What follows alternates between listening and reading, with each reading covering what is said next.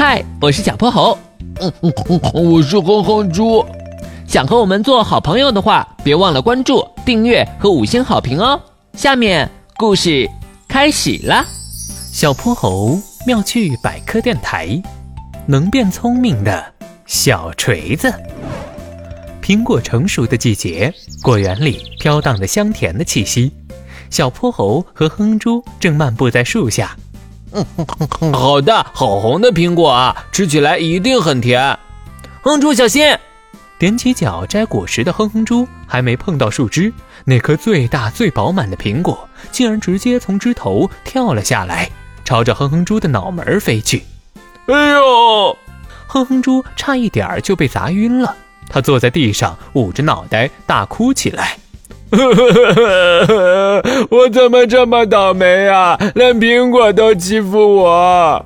哎呀，这是一种自然现象，可不是因为你倒霉。苹果和果树之间通过纤维连接，而随着果实成长，会慢慢在果柄上形成一道用以隔断果树营养供给的屏障，叫做离层。苹果成熟后，纤维老化，离层断裂，在地球引力的作用下，苹果就会自然落下来。呃，我好像听懂了一点儿。猫咪老师不是给我们讲过牛顿发现万有引力的故事吗？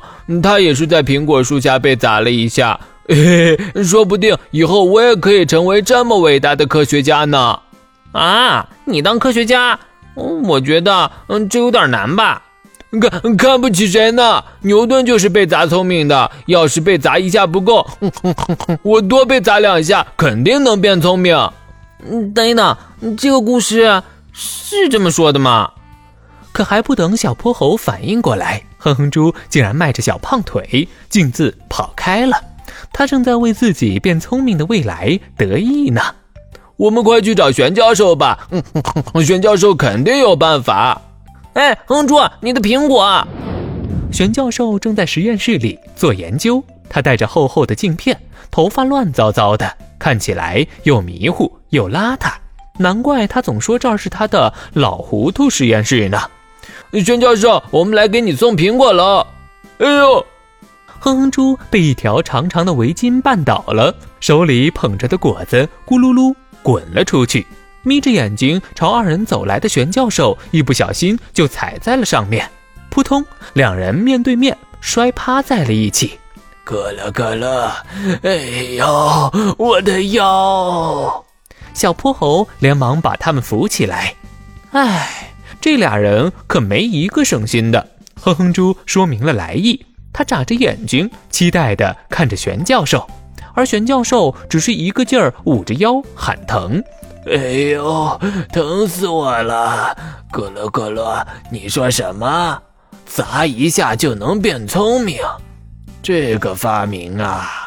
咕噜咕噜，小破猴，你帮我把沙发上的充气小锤子拿来一下。啊，这就是砸一下就能让我变聪明的小锤子吗？玄教授，你可太厉害了！这个小锤子啊，是，哎呦，是什么来着？你们慢点跑！咕噜咕噜，我的腰怎么这么疼啊？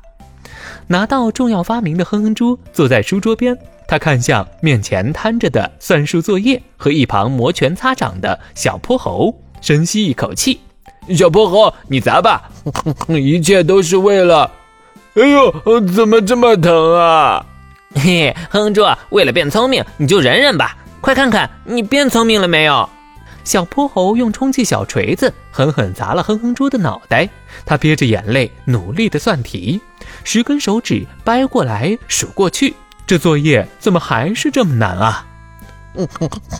不行啊，我我还是不会做，是不是砸的还不够？啊，那我继续了，看我的小泼猴大力士，哈！哎呦，不行，还是不会做，再来再来，不行了，我的脑袋好疼啊！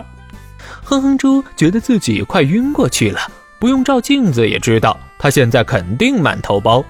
难道是玄教授的发明又失灵了？我得给他打个电话问问。哦，是那个小锤子啊！咯咯咯咯，我想起来了，那就是我用来按摩捶背的东西。刚才你们一打岔，玄教授，你怎么不早说？我可怜的脑袋。这世界上可没有变聪明的捷径。咕噜咕噜。哦，对了，还有一件事，小破猴，你快把我的小锤子送回来，我的腰啊！今天的故事讲完啦，记得关注、订阅、五星好评哦。